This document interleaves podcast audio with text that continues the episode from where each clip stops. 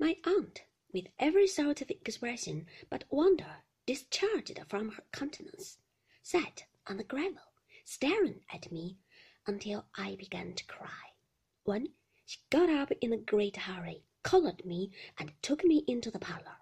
Her first proceeding there was to unlock a tall press, bring out several bottles, and pour some of the contents of each into my mouth. I think they must have been taken out at random, for I am sure I tasted aniseed water, anchovy sauce, and salad dressing.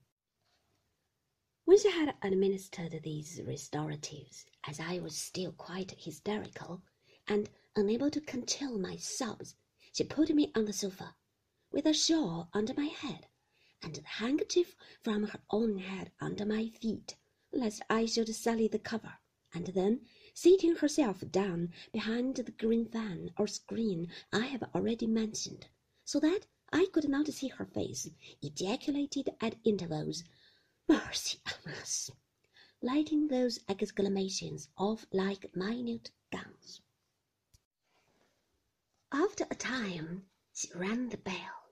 Janet, said my aunt, when her servant came in, Go upstairs, give my compliments to Mr. Dick, and say I wish to speak to him.